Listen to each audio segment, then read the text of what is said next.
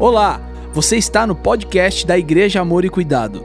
Antes de tudo, inscreva-se em nosso canal em qualquer plataforma de áudio que você estiver ouvindo. Abra seu coração e que esse episódio fale com você, abençoe a sua vida e a sua casa. As palavras de Maria, uma mulher cheia de graça. Talvez, se algum católico chegasse aqui, já ia ficar meio que ofendido. Assim, essa menina aí, Maria, é um, né, tinha que ser uma figura mais experiente, né, mais... Falou, calma, mas a gente está fazendo alusão justamente a quando ela entra em cena. E quando Maria entra em cena, ela não morre tão velhinha assim, mas também não era tão jovem. Mas quando a história dela toma forma, ela era uma adolescente. Maria não tinha mais de 15 anos, irmãos. Entre 13 e 16 anos. Né? Já regalou o olhinho ali. Quantos anos você tem, filhinha? 12. Imagine dois anos a mais, o anjo chegando. Você vai conceber a luz e dará à luz um filho, o nome dele será Jesus. Você está de brincadeira comigo. Né? E a gente não tem noção e fica vai perdendo conexão dos detalhes que fazem toda a diferença. Mas eu vou falar mais sobre isso daqui a pouco. Eu antes quero que, por favor, você comigo leia, leia o texto de Evangelho de Lucas, capítulo 1, verso 28. Já está no multimídia e eu chamo a, a sua atenção e, por favor, leia comigo. Vamos lá, bonito. O anjo, aproximando-se dela, disse: Alegre-se, agraciada o Senhor está com você. Aleluia. Muito bem. Eu quero, num primeiro momento, na mensagem de hoje, trazer toda uma fundamentação, tanto da história quanto também da tradição, os pontos de vista que são abordados e apresentados acerca da Maria, tanto pela linha da igreja evangélica, protestante, histórica, quanto pela tradição romana, e, e, e vamos tentar encontrar aqui o, um caminho que seja bíblico para eu e você firmarmos então uma é, visão acerca desta mulher. A personagem central, claro, o nome já diz, é a Maria, a esposa do José, a mãe de Jesus. E o nome Maria é uma transliteração do hebraico Miriam ou Miriam.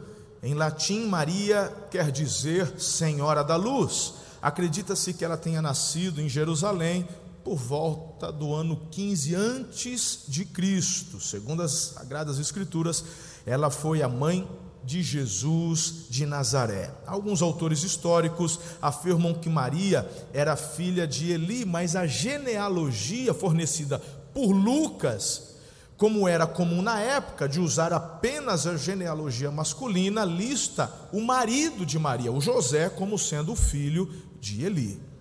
Nesta primeira mensagem, a gente vai destacar alguns pontos importantes aqui. Vamos conversar sobre três palavras que ela proferiu. Mas eu queria que você também olhasse para três linhas de interpretação, como eu falei agora. Quais são os prismas, os pontos de vista que são apresentados acerca sobre Maria? O primeiro ponto de vista é através do fundamentalismo radical. Existe um fundamentalismo radical baseado nesse, é, nesse é, numa religiosidade extremada. Eu estou falando de, de, do meio evangélico, do nosso meio.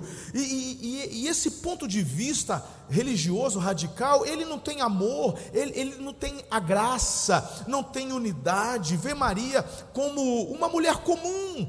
E às vezes essa é a tentativa de abordar o assunto sobre Maria para atacar a fé dos católicos ou da visão que a igreja romana tem sobre Maria. Sabe, como se quiséssemos nos levantar como advogados de Jesus. Ei, irmão, desde quando Jesus precisa de advogado? Ele é o nosso advogado e não o contrário. E parece que a gente foi ensinado, eu me lembro, quando criança, crescendo dentro da igreja, um ataque a Maria. Parece que se falasse Maria dentro da igreja, tinha que bater na boca, onde já se viu, era um pecado. Hoje as coisas estão mais tranquilas, mas eu me lembro que eu cresci nesse contexto. Parece que é pecado falar da Maria e coloca a Maria na vala dos comuns.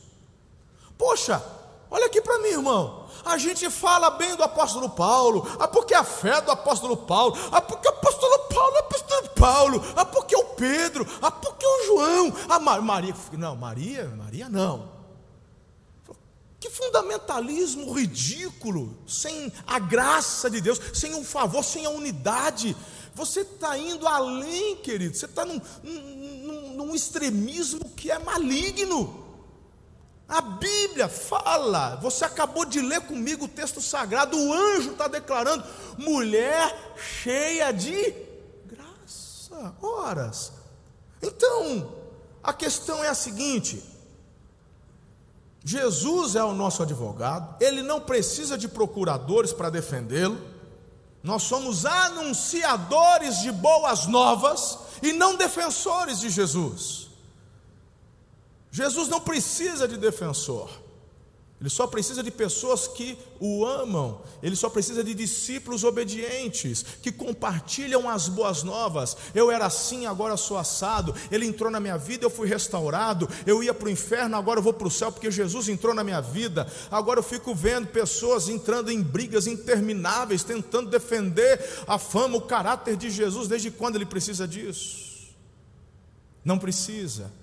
Então vou te falar uma coisa: essa ótica, esse prisma, essa visão sobre Maria, para mim não serve essa religiosidade radical, pastor Eliezer, sabe, deixando a Maria na vala dos comuns. Ela era uma mulher, que mulher qualquer, rapaz, bate a mão na boca. Você não fala isso do apóstolo Paulo, você não fala isso de Pedro, você não fala isso de homens e mulheres que marcaram a história, não fala assim do Moisés, você não fala assim do Davi, que foi até um adulto e um péssimo pai, mas era um homem de Deus, ele amava a presença. Então por que, que você também não consegue olhar para Maria e enxergar nela uma visão de mulher inspiradora? Mulher de Deus e que podemos aprender também com a vida dela. Faz sentido ou não? Amém.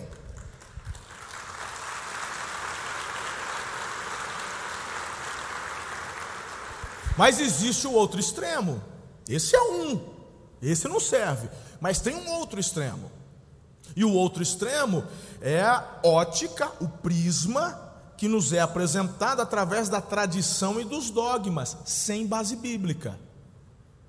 Então eu quero te chamar a atenção, alguns vão aprender hoje, outros vão relembrar, porque vieram do contexto da tradição romana. Então, eu creio que Maria é uma personagem bíblica amada por todos os cristãos, e da mesma maneira que, que eu não posso e não preciso de nada fora da Bíblia para acrescentar a minha fé, tampouco eu posso dar valor e atenção a dogmas sobre Maria que foram criados e feitos fora do que a Bíblia me apresenta. Certo? Então, quais são os dogmas apresentados pela tradição sobre Maria? O primeiro é quanto à sua maternidade divina. Foi proclamado essa maternidade divina no concílio de Éfeso, no ano de 431 depois de Cristo, queridos. Como sendo mãe de Deus. Ah, mas ela não é a mãe de Jesus, ela é a mãe de Jesus histórico. Ela não é mãe de Deus. Você não vê Jesus falando que ela é mãe de Deus, você não vê os apóstolos falando que ela é mãe de Deus, você não vê os pais da igreja, você não vê a igreja primitiva, você não enxerga as cartas que estão circulando entre as igrejas primitivas, apresentando a Maria como mãe de Deus, sempre falando dela como a mãe de Jesus, e não mãe de Deus. Essa é uma visão, esse é um dogma que foi criado, meu irmão, muitos anos depois, pelo menos cinco gerações após a morte dos apóstolos, que o povo naquela época morria mais cedo. São 431 anos após Cristo. Então, olha que interessante, o Evangelho de Jesus nos diz, no capítulo 1, versos de 1 a 5: No princípio era aquele que é a palavra. Ele estava com Deus e era Deus, ele estava com Deus no princípio. João está falando de quem aqui, para não, não restar dúvidas? Jesus. Ele estava com Deus no princípio, todas as coisas foram feitas por intermédio dele, sem ele nada do que existe teria sido feito. Nele estava a vida, e esta era a luz dos homens. A luz brilha nas trevas, e as trevas não a derrotaram. Então, aqui, olha que interessante, por favor, preste atenção. Olha só, o João está dizendo que Jesus sempre existiu porque ele é Deus, ele é o Verbo. Se você for para Gênesis capítulo 1, no verso 1 diz: No princípio criou. Você, você lê a Bíblia, irmão? Você conhece a Bíblia? No princípio criou Deus. Fala, Deus. Me ajuda aí, pelo amor. Acho que o pessoal de casa falou mais forte. O pessoal de casa não vi vocês. No princípio criou os céus e a terra. Você conhece o versículo, Gênesis capítulo 1, verso 1. Talvez o que você não saiba, alguns aqui já me ouviram, Vamos relembrar, e quem não sabe vai aprender hoje, essa palavra Deus no hebraico, ali no versículo 1, é Elohim. Elohim é uma versão plural da palavra Deus, cujo prefixo El está no singular, singular como El Shaddai, El Shalom. Ok? Então, quando no começo apresenta Deus como Elohim, e o hebraico tem duas formas de plural: tem plural dois e tem plural mais de dois. O português só tem uma forma de plural, que é plural mais de dois. Tanto indica dez, dez mil ou dois, colocou o S, o hebraico não. O hebraico tem um plural, falou isso aqui é dois, e tem um plural que é igual ao do português. E Elohim é o plural mais de dois. Por que isso? no princípio criou deuses, os céus e a terra. Aí você vê lá, queridos, a formação, a criação do homem. Como é que está escrito ali? Façamos o homem a nossa imagem e a nossa semelhança. Quem estava na criação, gente? Deus, Pai, Filho, Espírito Santo. Jesus não é criatura de Deus, Jesus é Deus. Eles se tornam um em essência. Você vê na criação o Espírito de Deus pairando sobre a face das águas. Então, João está dizendo que Jesus é Deus, ele sempre existiu, mas que, loucura isso daí! Ele agora nasce de uma virgem. Pois é, Jesus, quando nasce, ele é 100% Deus e 100% homem. Só que o que Paulo nos fala acerca dos atributos divinos de Jesus é que ele se esvaziou. Ele abriu mão dos seus atributos divinos para viver a sua humanidade. Por que, pastor? Eu ainda não estou entendendo, porque ele veio com um propósito de resgatar, ele veio dar a sua vida. Como que o eterno morre? Você sabe o que é eterno, irmão? que, que é eterno? Que não acaba. Está metade certa a tua resposta. Porque eternidade, olha como que é lindo isso. Eternidade é algo que não tem começo e não tem fim. Por isso que só Deus é eterno. Todos, o, todos nós, todo o restante pega carona na eternidade de Deus. Entendeu? Então por isso que ele já era. Quando ele se apresenta a Moisés, quem é você? Eu sou. Não tem como você me definir. Eu sou. O eu sou está te enviando. Então Jesus ele abre mão dos seus atributos, ele nasce como homem, por isso que foi concebido pelo Espírito Santo, porque ele não poderia ter natureza pecaminosa. Se ele nascesse da relação de Maria e de José, ou só da Maria que fosse ele nasceria com natureza pecaminosa. Davi diz: Em pecado me concebeu a minha mãe, porque ela era adulta? Claro que não, mulher decente, mãe de família, esposa devotada, a esposa do Jessé, não tem nada contra a mãe de Davi. Então por que, que ele fala que em pecado me concebeu a minha mãe? Por conta da natureza pecaminosa, e por isso que Jesus não poderia nascer de um relacionamento normal como você e eu, porque já nasceria com a natureza humana caída. E como que alguém condenado paga o preço do outro condenado? Então, qual que é a visão de Deus? O justo pagando pelo injusto. Então, só alguém que não tem pecado poderia pagar o preço. Por isso que Jesus é concebido pelo Espírito Santo. Não tem DNA de Maria, é milagre do Espírito Santo. Você está comigo até aqui? Você entende essa explicação? Ela é coerente para você ou não? Agora, olha isso aqui que eu ainda vou completar para você sobre Jesus. Por que que Jesus então ele vem com a sua natureza humana? Eu já te dei uma primeira resposta. Porque ele iria morrer em sua natureza humana e ele não poderia morrer exercendo na sua plenitude os atributos divinos. Em segundo lugar, para mostrar para você e para mim que é possível viver uma vida plena na dependência do Espírito Santo. Os milagres que Jesus fez, não fez com os atributos dele, ele fez pelo poder do Espírito Santo. Jesus, mesmo depois de um dia cheio de milagres, pregação, conversão, a Bíblia fala que ele se retirava, se afastava até dos doze para poder orar, ter comunhão com Deus e já baixar o download da, da agenda do dia seguinte. Quando do Lázaro, Lázaro morreu, Jesus falou: fica de boa, apenas dorme. Não, morreu morrido, está fedendo já, já está sepultado. Falou, tranquilo, porque o Espírito Santo já me passou, me passou a agenda. Tem coisa forte que vai acontecer. Não é legal isso? Então, queridos, olha que extraordinário. Maria poderia ser mãe de Deus? Não, é a mãe de Jesus, homem histórico. Estamos juntos até aqui? Ok.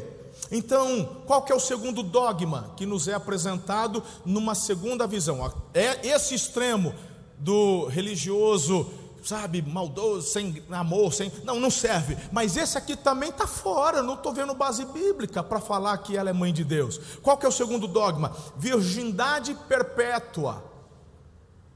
Tá, meu irmão, uma coisa é ela conceber, engravidar do Espírito sendo virgem, outra coisa é você falar que ela permaneceu virgem para sempre. Primeiro que no parto já foi embora, irmão. Não, pastor, mas ali está falando que ela nunca teve relação. Será? O que, que a Bíblia diz? lá em Mateus, capítulo 1, verso 25.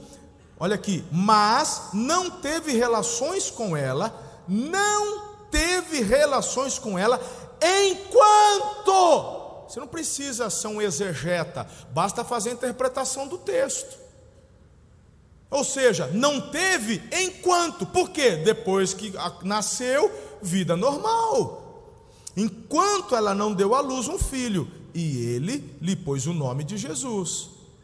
Não precisa nem forçar a barra aqui, precisa, irmão? Mas vamos ler mais alguns versículos? Novo Testamento, verso 16, do capítulo 1 de Mateus. José, marido de Maria, da qual nasceu Jesus, que é chamado Cristo. Então, para falar do marido dela. Agora, Marcos, capítulo 6, verso 3. Não é este o carpinteiro, filho de Maria, irmão de Tiago, José, Judas e Simão? Não estão aqui conosco suas irmãs? Então Jesus, pelo menos, no mínimo, teve seis irmãos, porque fala o nome de quatro, homem, quatro homens e fala irmãs no plural. Então era no mínimo duas. No mínimo Jesus teve seis irmãos. Por quê? Porque depois que Jesus nasceu, irmão, vida normal.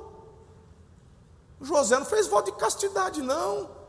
E ele nem fez com Abraão, vou ficar com a concubina. Não ficou casado com a Maria. Não teve voto de castidade, de não, não vou tocar, porque ela é a mãe de Deus, misericórdia, dormir com a mãe de Deus. Miser... O anjo não pediu nada disso para ele. A instrução do anjo quando vem para o José, porque o José, no primeiro momento, ele quis fugir quando ficou sabendo. Por que, que o José quis fugir, gente? Que é covarde, medroso. Não faz isso com Zé, gente. Zé é gente boa. Porque qual que era a fama que ia correr? Que a Maria desembrulhou o bombom antes do casamento, não é isso aí?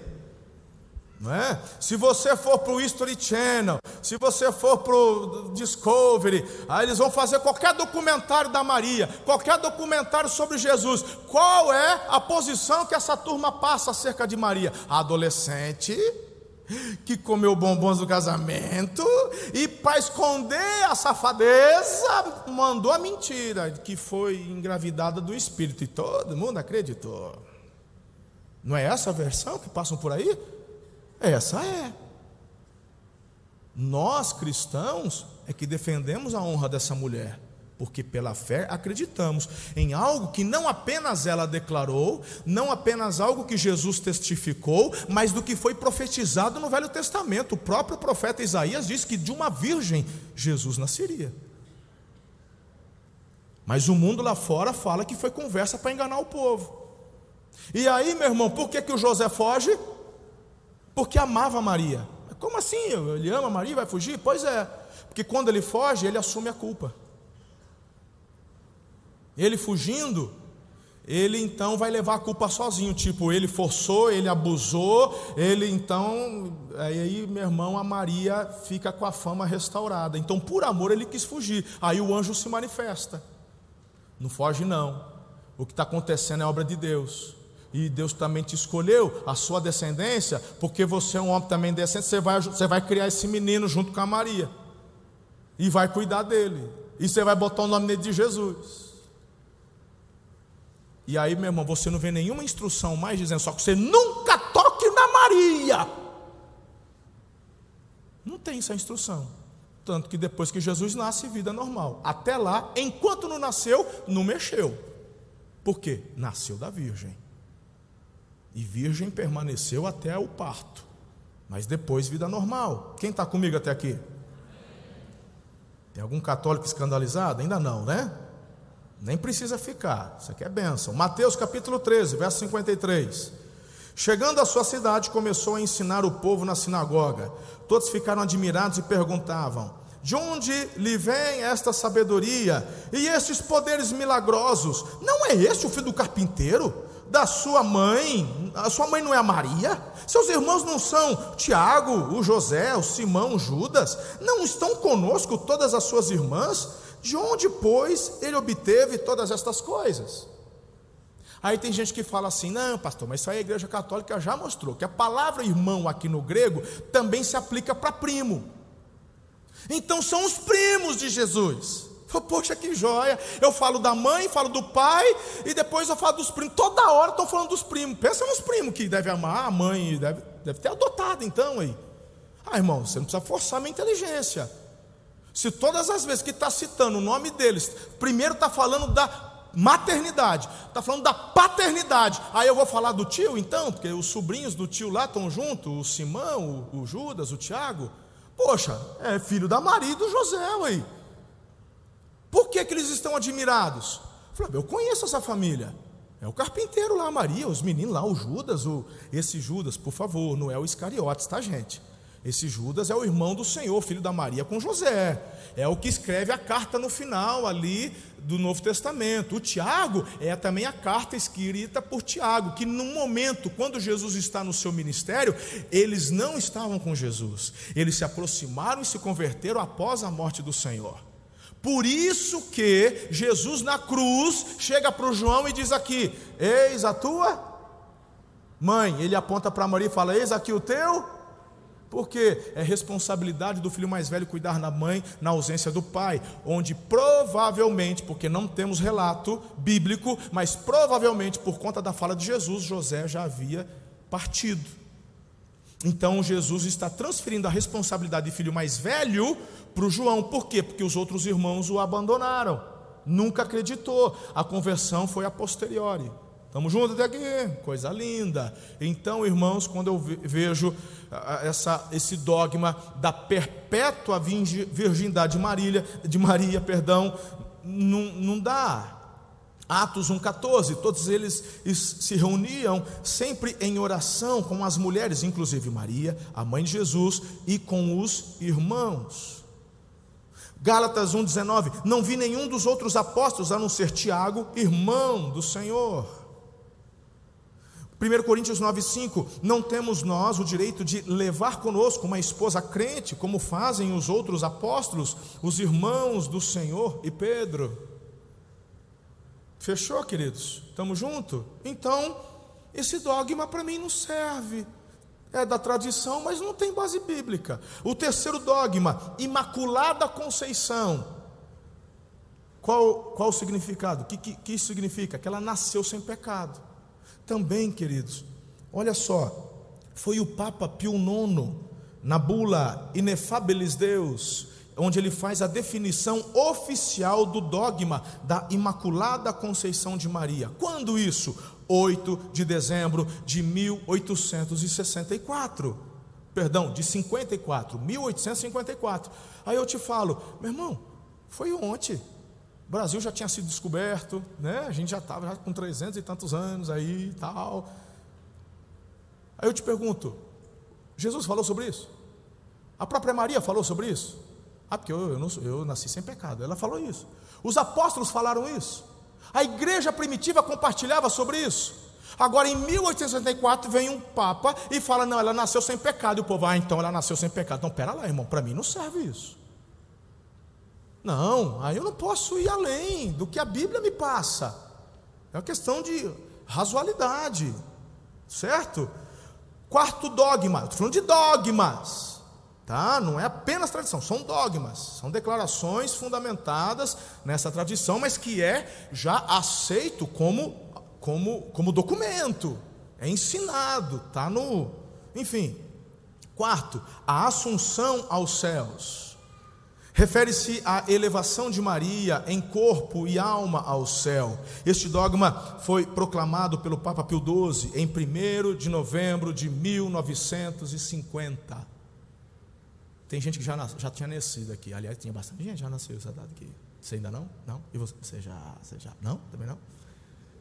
Precisa pintar o cabelo então, para você não ficar parecendo que nasceu ontem. Tô brincando, filho. Amo você. Entendeu? 1950. Ontem, ontem, gente, como é que pode isso? Então, isso foi o Papa Pio XII, numa encíclica Munificentíssimos Deus, é o nome da encíclica. Aí, gente, outras doutrinas sobre Maria que não são dogmas, mas são baseados em tradição. Santidade absoluta, Maria como corredentora e advogada, Maria como medianeira entre o homem e Deus. Aí eu te digo, João 14, 6. Respondeu Jesus: Eu sou o caminho, eu sou a verdade, eu sou a vida. Ninguém vem ao Pai se não for por mim. Então, deixa eu te falar uma coisa: Jesus não se apresenta como um dos caminhos, como uma das verdades, é o artigo definido. Eu sou a verdade. Ou você quer ter um relacionamento com Deus? Você quer ser filho de Deus? Então vou te dar uma dica hoje aqui. Não peça para Maria, não peça para o Santo Antônio, não peça para o São Pedro, não peça para o anjo Gabriel, peça para Jesus, poxa. Não, mas eu também creio em Jesus. Se você crê em Jesus, então fica com Jesus, irmão. Ah, mas é a Maria. Pô, a Maria é a Maria. Foi uma mulher de Deus, cheia de graça. Nós louvamos ao Senhor pela vida dela. Nós somos encorajados pelo testemunho dela. Hoje eu vou te passar três orientações de edificação para a tua vida cristã do que ela falou, mas ela não pode te ouvir. Os que aqui, os que daqui partiram, não podem te ouvir, não podem interceder por você. Essa é uma doutrina pagã, não é bíblica. Você sequer deve conversar e pedir coisas para anjo. Ai, meu anjo da guarda, para com isso, fala com o Senhor. Tudo que pedides ao meu Pai em meu nome, eu vou-lo concederei. Se Jesus está te dando o caminho, a porta aberta, para que querer ficar inventando história com atalho, irmão? Pelo amor, ser empresário, ser, funcionário de uma empresa, tá? Vamos supor, você trabalha numa multifuncional, numa multinacional, você é, é, é, é ali, né? Você trabalha no, no chão de fábrica prédio bonito, tal. No quinto andar está o presidente, que é o dono. Só que você é amigo do dono, e o dono chegou para você e falou: oh, Você pode me procurar a hora que você quiser. A senha da minha porta aqui é 00102. Pode ser chega, só digitar e pode entrar. Você tem livre acesso, vem falar comigo. Aí lá, meu irmão, você está precisando de, de, um aumento, você está com dificuldade. Aí o que, que você faz? Aí eu vou, eu vou procurar o encarregado. Ah, eu estou precisando de um aumento. Será que você não podia ver comigo? Você é bobinho, né? Ah, tu é muito bobinho. Porque esse encarregado sequer tem acesso ao tiozão lá de cima. Porque o encarregado, ele presta esclarecimento para o chefe, o chefe para o gerente, o gerente para não sei o quem, e meu irmão, e você pode ir direto na sala do dono, você tem a senha da sala do homem. E ele falou: vem, porque olha, eu gosto de você, você é meu amigo. Até quando você não tiver nada para pedir, vem para nós trocar ideia, para você tomar um café. Vamos marcar assim todo dia às 15 horas, você pode vir? Ai, meu irmão, você vai trocar o acesso ao principal por alguém que não pode resolver? Não é. Vinde a mim, disse Jesus. Eu sou o caminho. Ninguém vem ao Pai se não for por mim. Aleluia, Jesus. Então, diante disso, queridos, Jesus ele ainda fala, olha que coisa linda. Quando, como é que Jesus ensina a gente a orar, né? ele se dirige a quem? Pai nosso, que santificado seja o teu nome. Quem é que vai perdoar pecado? Né? O Mateus 6,14, o Pai Celestial perdoará vocês. Então que negócio é esse? Maria, rogai por nós, Maria, rogai por nós. Meu irmão, por isso que Jesus fala: não façam como os pagãos, achando que serão respondidos por suas vãs repetições. E pega o rosário e, e, e repete 40 vezes. 200 Pai Nosso, 200 sei o que, meu irmão. Mas tem crente que é chato da mesma forma. Tem crente que acha que Deus só está ouvindo porque ele fica uma hora orando. Só que uma hora orando sem o coração não vale nada. Às vezes não, não passa do teto. Isso é mera religiosidade. Jesus quer relacionamento. Às vezes o camarada deita na cama, põe a cabeça no travesseiro e antes de dormir, já deitado, com o olho fechado, ele dá uma chapadinha, ele conversa com o papai, até escorre uma lágrima. Aí fala: Que falta de respeito, eu oro ajoelhado. Mas tua oração ajoelhada, meu irmão, não tem coração. Vou te falar: Deus está ouvindo aquele cujo coração pertence a Ele. Porque quem é o amigo? É aquele que ouve a voz e obedece, e não é aquele que simplesmente fica numa religiosidade vazia.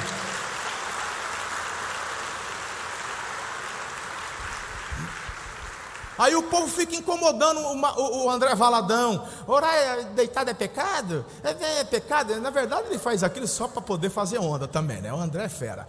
Né? Então, umas perguntinhas, você quer orar deitado, ora deitado. Quer orar no chuveiro, ora no chuveiro. Você quer orar no carro, você ora no carro. Você quer um dia entrar na tua torre, acordar às três da manhã e marcar um horário? Faz isso também porque é dez, mas faz porque o teu coração está nisso e não porque você é obrigado. É isso que o papai espera. Se uma filha minha chega no meu gabinete, na minha, no meu escritório, abre a porta, entra e senta, estou aqui. E, ué, você não falou que a gente tinha que conversar todo dia? Estou aqui, fala, o que, que você quer? Não, mas não é isso que eu quis dizer. Eu quis dizer que eu sinto falta de trocar ideia com você, da gente não sei o quê. Aff, tá. Ah.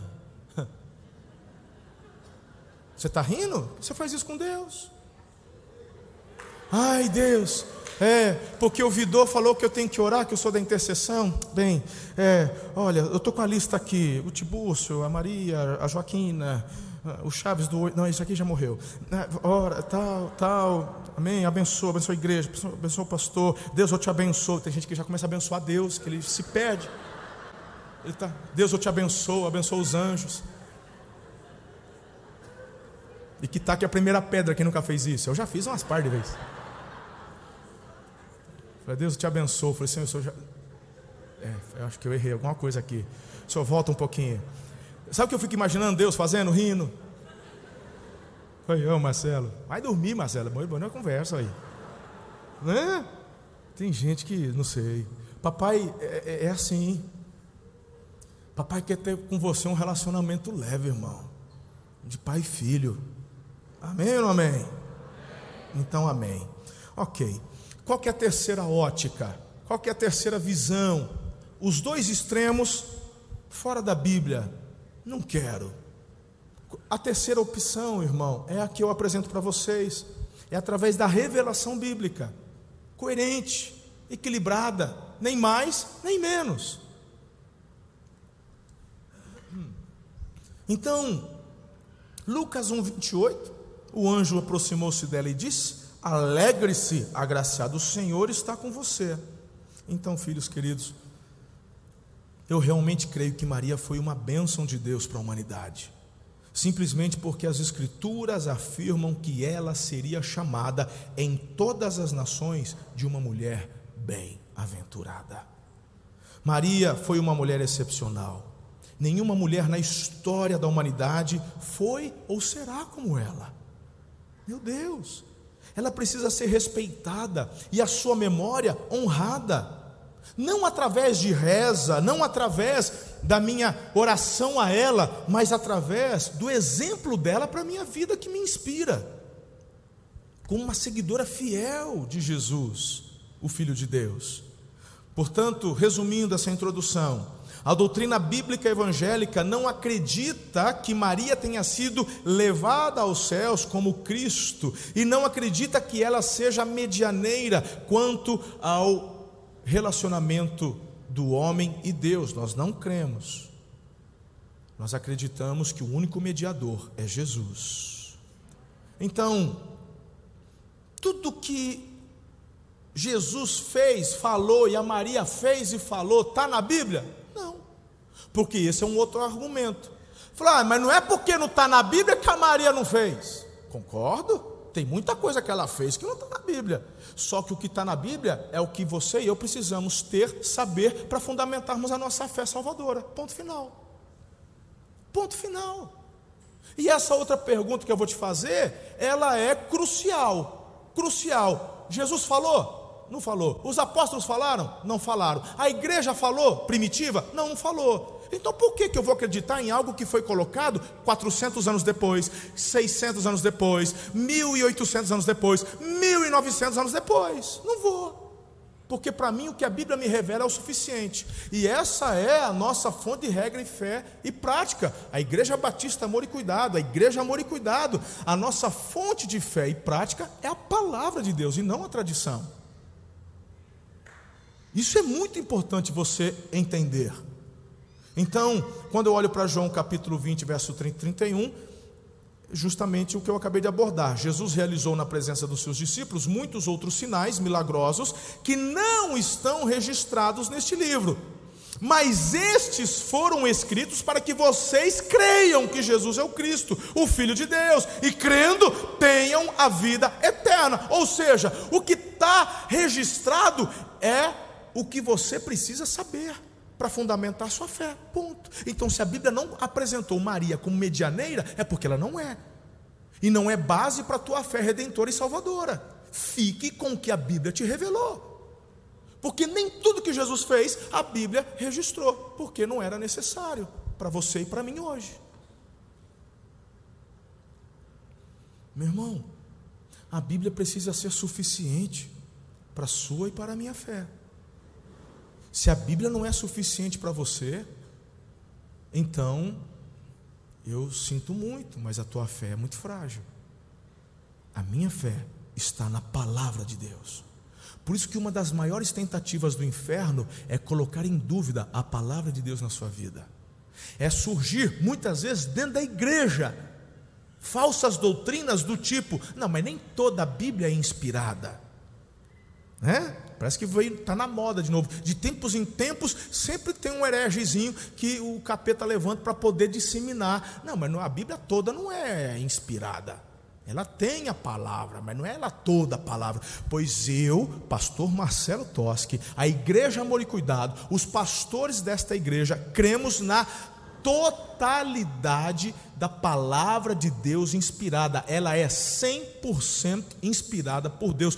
Eu e os meus pastores cremos, pregamos e ensinamos na inerrância das sagradas escrituras e ponto final.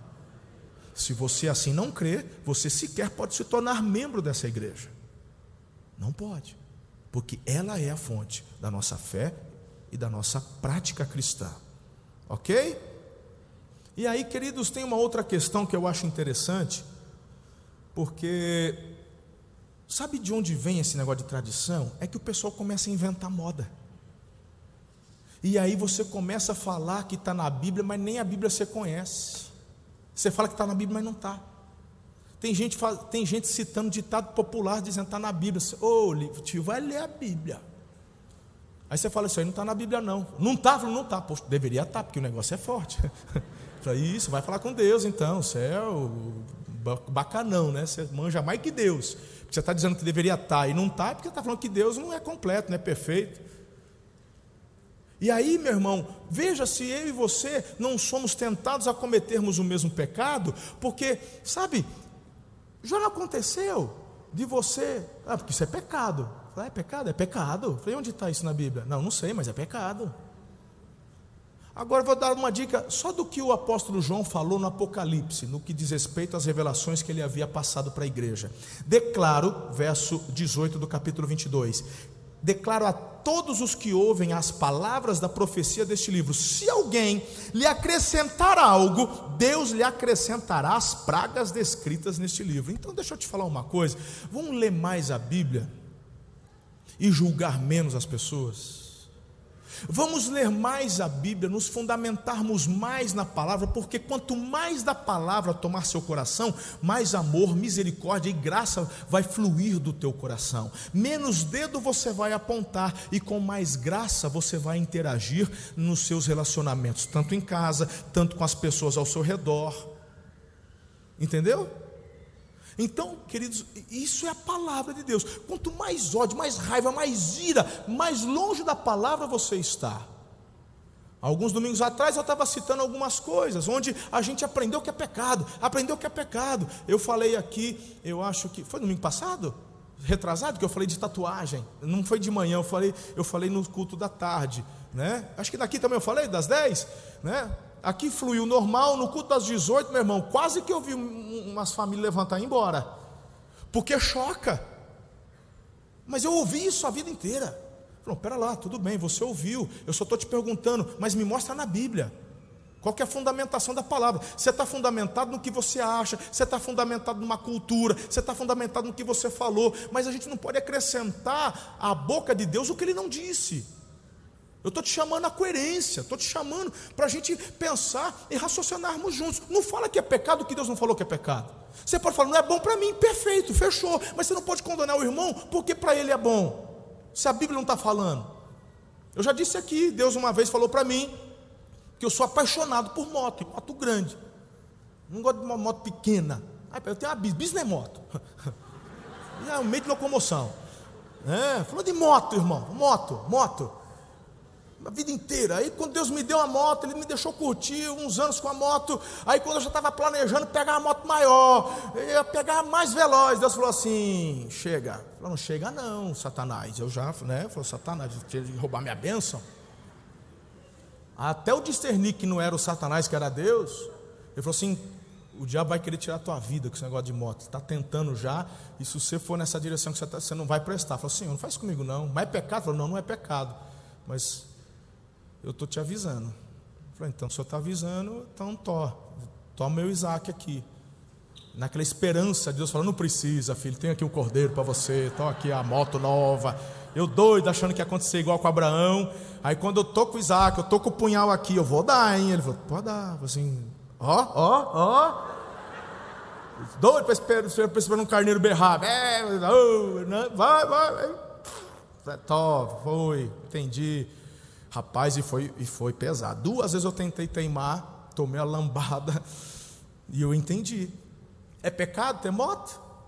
A igreja tem até ministério dos riders, as riders, né? O Vidou, o Patrick, a galera faz uns passeios bacana. Aí eles vêm me trazer, vêm, vêm me mostrar e tal. Esses tempos atrás o pastor Haldman pegou uma moto. Pensa a tentação, que eu fiquei assim, falou, dá uma voltinha aí, paizão. Falou, sai, Satanás, não me tenta, não. Não é o seu, Haldman, o Satanás, é o que está né, querendo me. Chega, chega a desfibrilar o coração. Então, falar que é pecado só porque Deus falou comigo é um erro. Então, tem gente que não gosta, tem gente que teve uma experiência ruim, e aí ele tenta imprimir algo que não está na Bíblia. Pelo amor, venha para a fundamentação da palavra de Deus. Claro que nós temos muitas interpretações e formas de pensar, e vai às vezes haver opiniões divergentes, mas existem algumas coisas que não tem como, é preto no branco. Então, não acrescente dogmas, Não acrescente por conta de tradição que você ouviu ou recebeu dentro da igreja evangélica, como eu que cresci numa igreja evangélica. Vá para a Bíblia e a Bíblia vai te dar a coerência. Estamos juntos até aqui?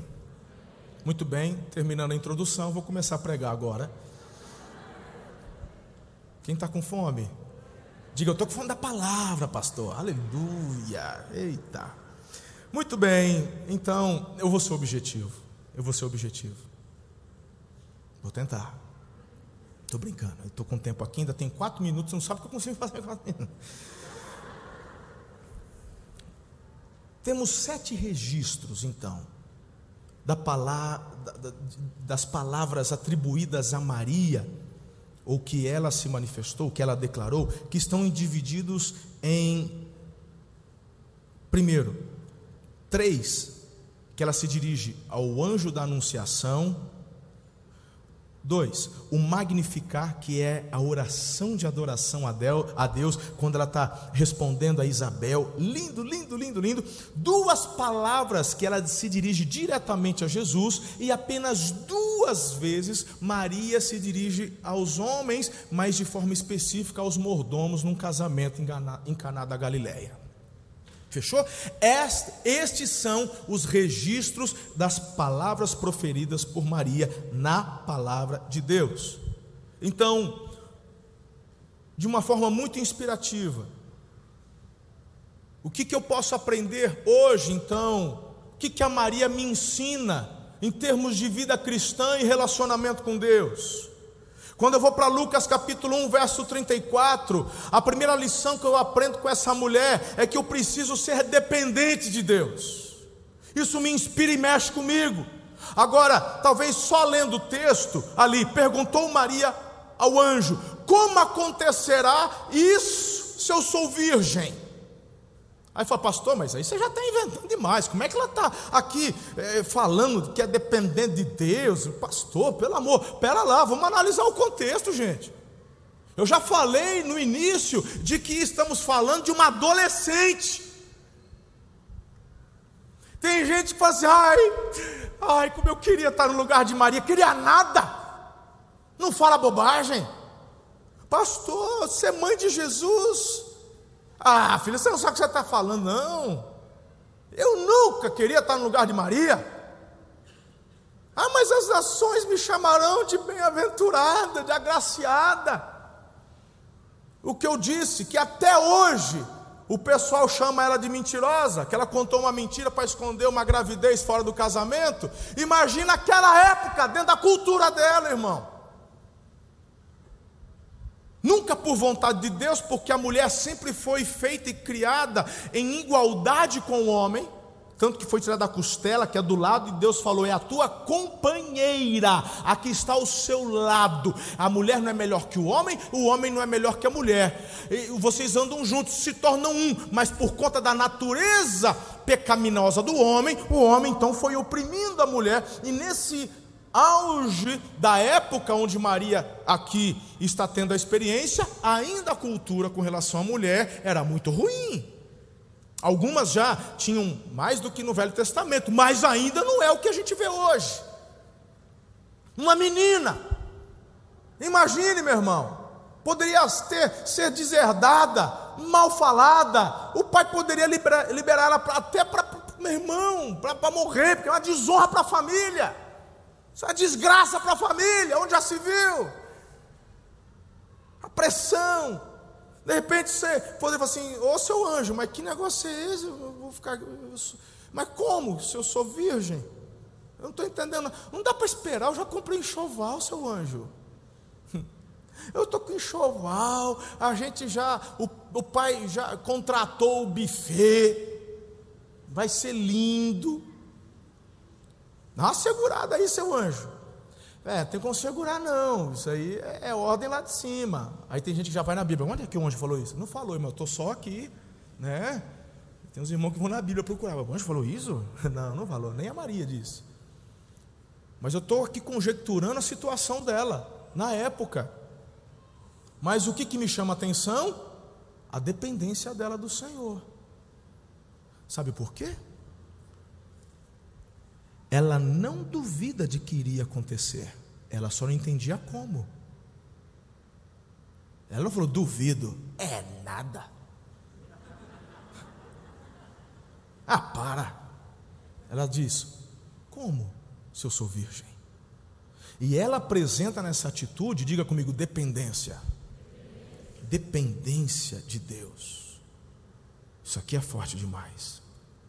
Então o anjo fala: Você é agraciada. Mulher agraciada, mas eu não entendo como vai acontecer se eu sou virgem. Você e eu precisamos da graça de Deus todos os dias da nossa vida. Faça como Maria. Seja dependente do Senhor. A segunda lição que eu aprendo com ela nessa manhã é que eu preciso ser submisso ao meu Senhor como ela foi. Olha que lindo isso aqui. O verso 38 também, parte A. Respondeu Maria: Sou serva do Senhor. Diga serva. Essa palavra do grego, que é doulos, ou doulos, significa escravo, significa criado. Ela está dizendo: Eu sou criada do Senhor, eu sou escrava do Senhor. Ela não fala, eu vou ser mãe de Deus. Ela diz, eu sou escrava. Então ela reconhece seu, seu, seu, a sua posição, ela se posiciona em submissão. Isso me ensina, porque mesmo sendo elogiada por Deus, ela é elogiada por Deus, porque o que o anjo fala é a ordem de Deus. Bem-aventurada, bem-aventurada, quando ela ouve isso, ela não se orgulha, ela se submete. Eu preciso aprender isso com Maria. Quando você prega uma mensagem, o povo é tocado, pastor, foi uma bênção.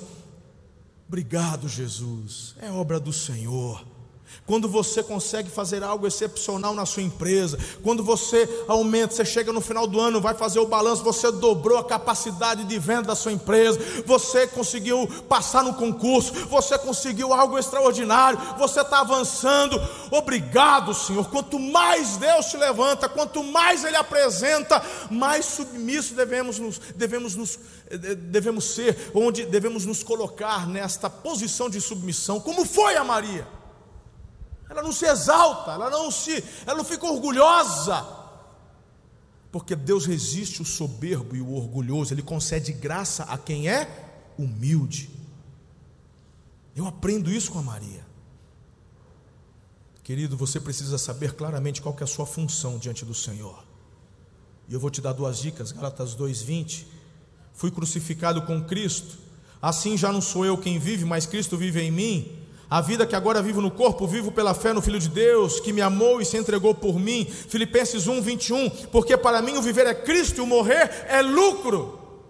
Então, o que Deus faz hoje, o que Ele fizer amanhã, lembre-se que a oportunidade que você tem é de assemelhar-se à atitude de Maria e colocar o Senhor como Senhor absoluto da sua vida e você em submissão a Ele e à vontade dEle.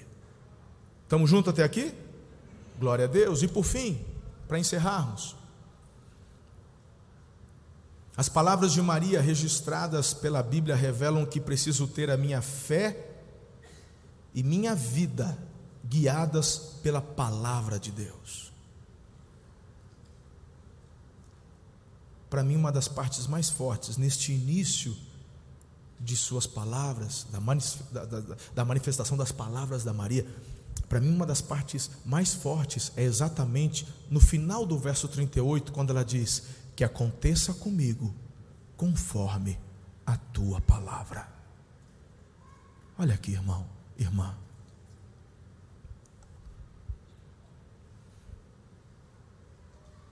Está disposta a abrir mão do vestido de noiva? Naquela época, a festa não era um dia só de casamento. A festa rolava. Não é isso, Nava? Você conhece a cultura, a festa eram vários dias. Você está disposta a abrir mão do, das festividades? É o teu momento. É o momento onde a noiva brilha. Você está disposta a abrir mão do seu dia de princesa? Vai para o spa? Passar o dia se preparando. É uma mulher em cada extremidade do teu corpo. Uma faz aqui, outra lá, não sei o quê. É o fotógrafo, clec, clec, clec, você está lá, sentindo a Ana Hickman, plena. Né? Chega uma altura do, do, do, ali, já começa a maquiagem, o reboco vai sendo acrescentado, ar-condicionado, aí você está com fome, não é assim que é? vem, põe na tua boca. Ah, toma, filhinha. Puxa no canudinho. Não vai borrar bem. Tá. Não é assim? Toma o vinho, abre a boca. Aí você está se achando. Ai, que delícia. Meu, meu momento. Plena. Fala aí, você vê nas revistas, você vê nos Instagram da vida, e as sorteiras estão sonhando com esse dia. Será que eu vou ter um dia desse? Você acha que a Maria não tinha sonho nenhum? Era uma adolescente, poxa.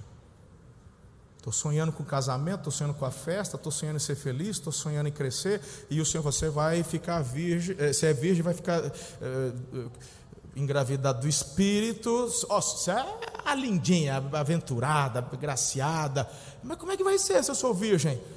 Vai ser, o Espírito Santo virá sobre ti. Filme passando vão falar mal de mim, vão falar que sou mentirosa, ninguém vai acreditar em mim. Que seja feito conforme a tua palavra. Eu abro mão para viver os teus planos e sonhos.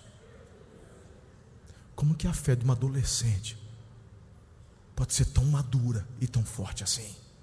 Aí você entende, essa mulher não era simplesmente uma mulher que Deus tirou na sorte. É alguém que chamou a atenção do Senhor por causa da fé. E eu estou hoje aqui inspirando seu coração para, como a Maria, desenvolver uma fé que toque o coração de Deus. Mas essa fé te leva a um lugar de submissão. Essa fé te leva a um lugar de obediência, seja feita conforme a tua palavra.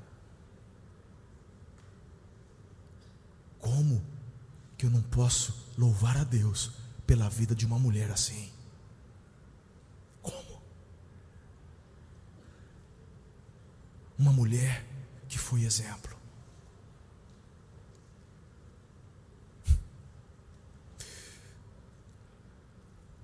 Querer falar o que Maria não foi, não está certo. Eu estava lembrando agora há pouco aqui, a Rede Globo, sempre quando é Paixão de Cristo, passa uns filmes esquisitos. Aí eu assisti um filme, eu estou falando, essas coisas que às vezes eu solto de, de púlpito, irmão. De onde o pastor tira essas coisas? Meu irmão, eu não tenho tanta criatividade assim. É, o que eu compartilho é o que eu ouço, só não vou falar o nome do boi, né? Do, do, do, do, da, né? do fulano, do Beltrano. Mas é tudo pergunta, pastor, eu assisti o filme, foi assim mesmo? Falou, filho, por que você não lê a Bíblia? Fazer pergunta. Aí, um dos filminhos que a Globo passa, Jesus já tem vinte e poucos anos, está chegando perto dos 30, e a Maria está lá pegando o pé dele. Você é o Messias. Eu não sou, não. Você é o Messias, você é o Redentor, eu era virgem. Não, eu não pedi para nascer, eu não pedi para ser. É, é, muita coisa, é muita responsabilidade. Aí eu falei assim, pastor, foi assim? Eu falei, ah, pelo amor, filho. É, porque o que eu conto para vocês de domingo é historinha para boi dormir. É verdade mesmo, é o que a Globo ensina, né? Eu aqui fico só entretendo vocês. Né? Vai lá ouvir. Para, irmão. Esse filminho tosco. Que, que Jesus era? Jesus era menino, Jesus era junior. Eles foram, desceram até Chilo a adorar e, e perdão, eles foram até o, o, o, o templo para prestar culto, adorar ao Senhor com a família, prestar adoração. E aí, eles estão todo mundo, as caravanas voltando para casa. Cadê, cadê Jesus?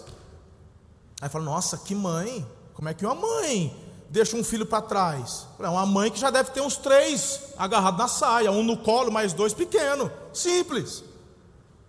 Porque Jesus não era o único, ele já tinha por volta de 12 anos. Jesus com 12 anos já é um mocinho. Né? Eu estou com um aqui amamentando, dois agarrados na saia, o outro está no cacunda do José. Eu falei, um, dois, três, quatro, um, dois, três, quatro, cinco, seis, um, dois, três, quatro, cinco, seis. Cadê o sétimo? Cadê o. Cadê Jesus? Jesus, Jesus! Ficou. quando volta. Menino, você quer me matar? Você, como é que você faz? Eu falei assim, ué, você devia saber que eu estou cuidando das coisas do meu pai. Porque eu sei quem eu sou e você também sabe. E não é você que vai me ensinar o que eu devo ou não fazer com relação às coisas do meu pai. Então não vem me apresentar Maria dando liçãozinha de moral em Jesus quando ele já é adulto. Eu vou ficar com a Bíblia. Jesus sabia bem quem ele era. Porque ele já nasceu pleno do Espírito Santo. Então essa mulher, cheia de graça, é alguém que me inspira, que mesmo sendo nova, uma menina, uma fé madura, seja feita conforme a tua palavra. Meu Deus, eu quero ter uma fé como a fé da Maria. Sabe, o papel que Maria ocupa na Bíblia é mais discreto se comparado com a tradição católica. Mas a vida dela inspira de uma forma muito profunda. E é isso que eu quero compartilhar com você hoje e no domingo que vem. Tudo que já foi abordado. Eu quero te deixar um apelo no dia de hoje. O grupo de louvor pode entrar. Eu queria que você, assim como Maria, depositasse a sua fé em Jesus, como Senhor, como Salvador.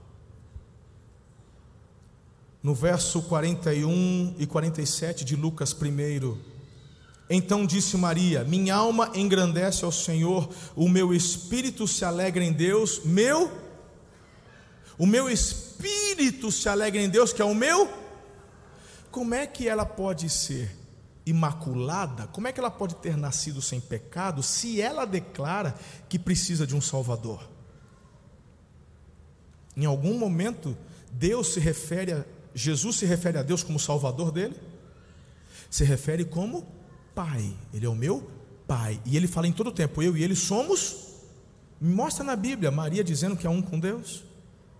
Ela se apresenta como serva e ela fala que Deus é o Salvador dela, porque ela sabe muito bem quem ela é e que ela precisava crer no Redentor, que é Cristo. Então hoje eu te dou esse apelo Faça o que a Maria fez. Entregue a sua vida a Jesus e confie nele como teu Salvador. Se você até hoje ainda guardava no coração ou nutria no teu coração uma devoção a Maria, que seja quebrado isso na sua vida hoje em nome de Jesus. Porque ela foi uma mulher de Deus. Quando eu chegar no céu, eu vou querer conhecê-la. Eu vou dar um abraço nela. Vai ser demais, mas ela não pode me salvar, nem me ouvir. Não pode. Só Jesus pode. Como Maria, você precisa ser servo de Deus. Então, lembre-se de que a salvação pertence ao Senhor. Lembre-se que o caminho para o Pai é Jesus. Quem crê no Filho tem a vida eterna, mas quem rejeita o Filho não terá e não verá a vida, mas a ira de Deus permanece sobre ele. Não é porque Deus te odeia, é porque Deus não aceita o pecado. E a única forma de você não sofrer o dano do pecado é ir a Deus por Jesus. Porque Ele, Jesus, se fez maldição por nós. E diz a Bíblia, pastor Eliezer, agradou ao Pai moê-lo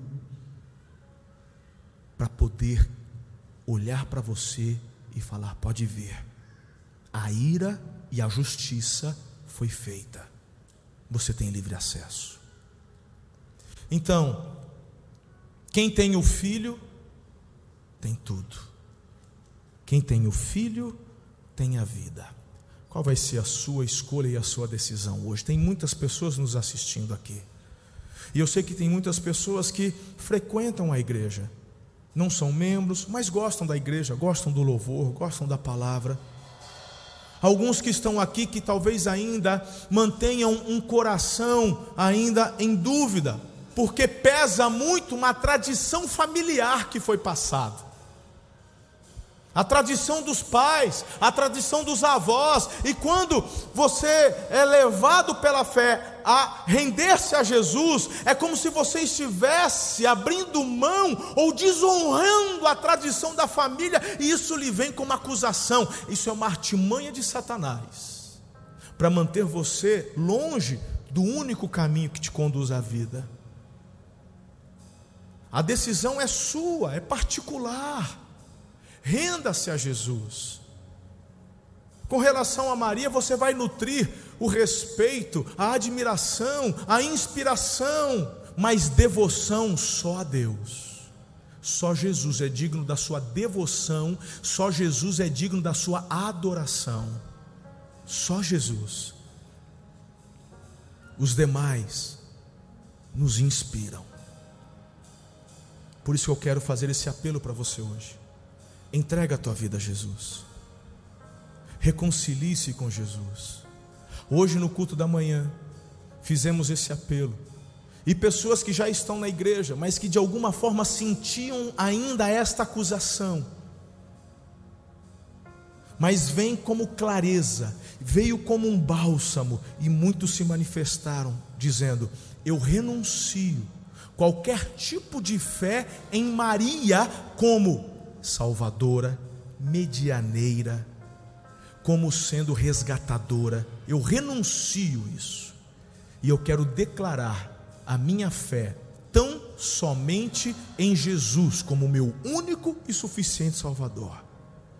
Vou nutrir admiração, honra pela fé dessa mulher, pela vida cristã dessa mulher, como foi Paulo, como foi Pedro, como foi João, como foi Davi, mas eu reconheço que só Jesus é o caminho.